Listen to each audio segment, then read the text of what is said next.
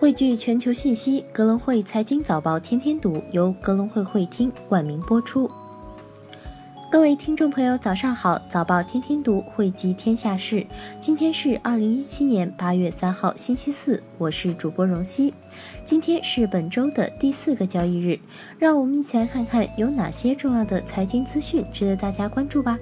首先来看市场动态。周三，港股市场三大指数纷纷收涨，恒指收涨两万七千六百零七点，涨百分之零点二四，盘中再创逾两年新高两万七千七百四十七点，直逼两万八千点大关。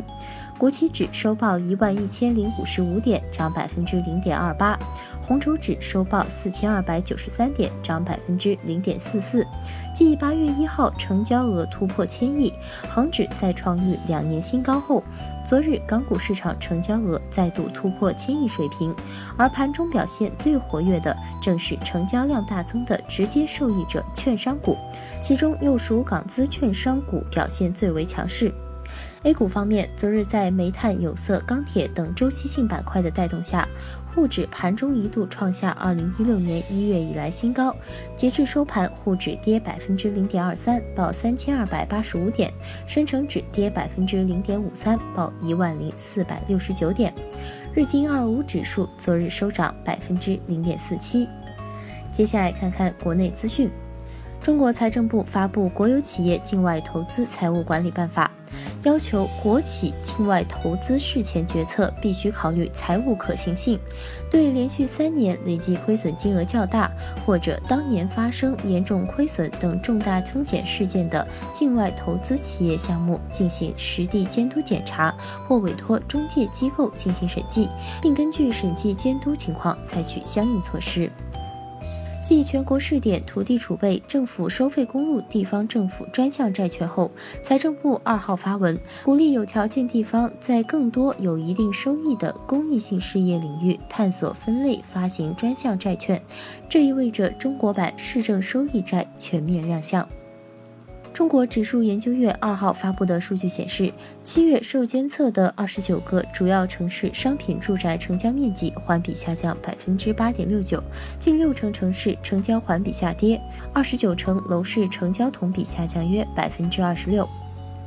继七月下旬内地成品油价格小幅上调后，国际油价持续攀升。按照定价机制计算，如无意外，八月四号二十四时调价时间窗口将再度开启，国内油价或迎来二连涨。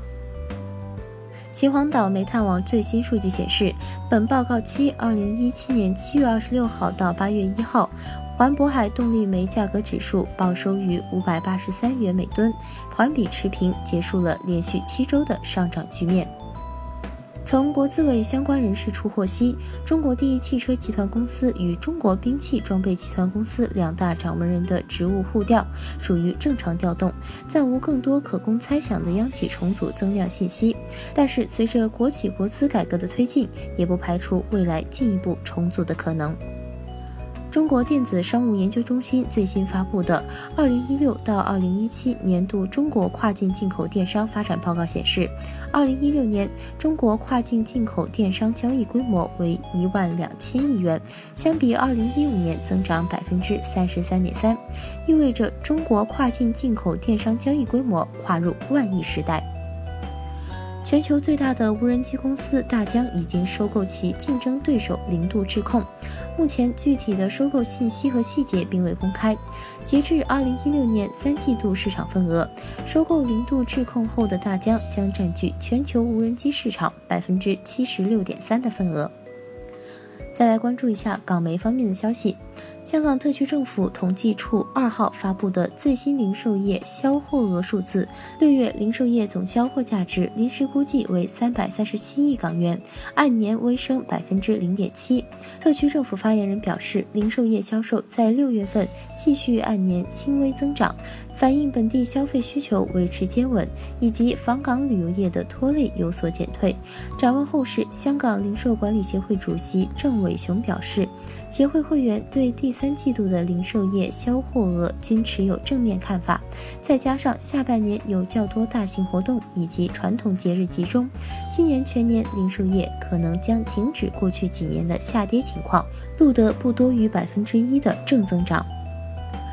香港七月份住宅楼宇买卖合约数为三千五百一十五份，环比上月的六千一百份下滑百分之四十二，同比去年同期的四千二百四十三份下滑百分之十七。香港七月份住宅楼宇买卖金额三百三十二亿港元，环比上月的五百九十一亿港元下滑近百分之四十四，同比去年同期的两百九十七亿港元上升近百分之十二。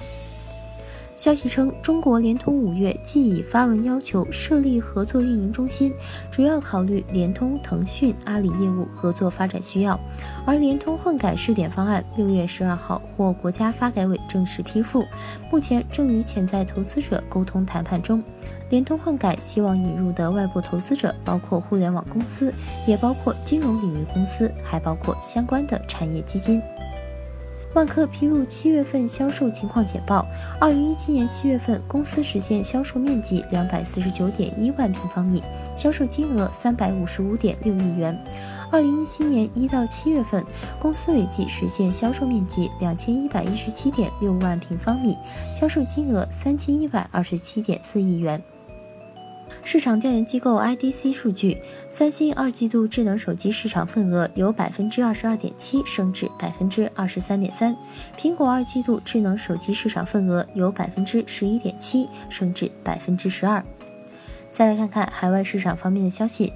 美国财政部预计，在未来数个季度内，借款需求将增加。随着美联储启动缩表，财政部将增加短债和息票的发行规模，以解决未来需求。借款咨询委员会和财政部同意，最快在十一月在融资计划中就具体增加哪些品种的发行规模作出决定。印度央行将回购利率从百分之六点二五下调到百分之六，符合预期，创二零一零年十一月以来最低。印度央行称降息符合中性的货币政策立场。至于 Market Watch。富国银行盖洛普季度调查显示，美国小型企业乐观情绪指数升至2007年4月以来最高水平，主要受到以下几个方面的驱动：一、百分之七十六的企业认为当前金融环境向好；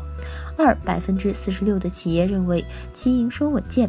三、近半数企业认为融资交易；四、雇佣增加的企业增多。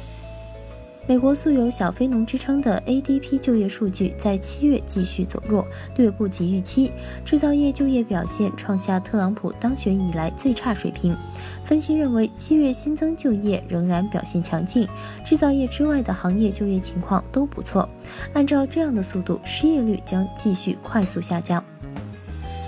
苹果是在当地时间周二的财报分析师电话会议上公布 iPhone 销量。苹果 CEO 库克在会上告知分析师，目前 iPhone 的销量已经超过十二亿台。再来关注一下公司公告方面的消息，中讯置业预期中期业绩增幅逾百分之五十。汇丰控股八月一号回购两百零五点六九万股，按相关计划发行二百二十九点六三万股。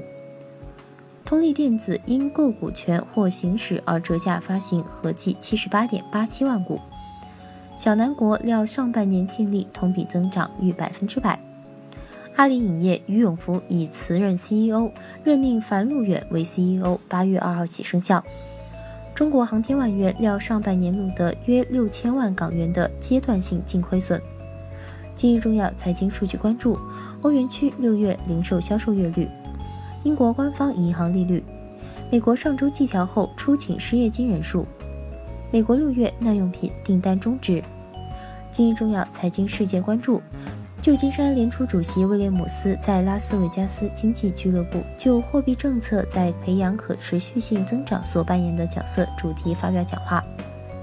旧金山联储主席威廉姆斯在拉斯维加斯经济俱乐部就货币政策在培养可持续性增长所扮演的角色主题发表讲话。世界黄金协会发布第二季度黄金需求趋势报告。英国央行宣布利率决议会议纪要及通胀报告。英国央行行长卡尼召开记者会。好的，今天的播报就到这里。节目的最后一首周传雄的《不如笑归去》送给大家。新的一天，希望大家都能拥有好心情。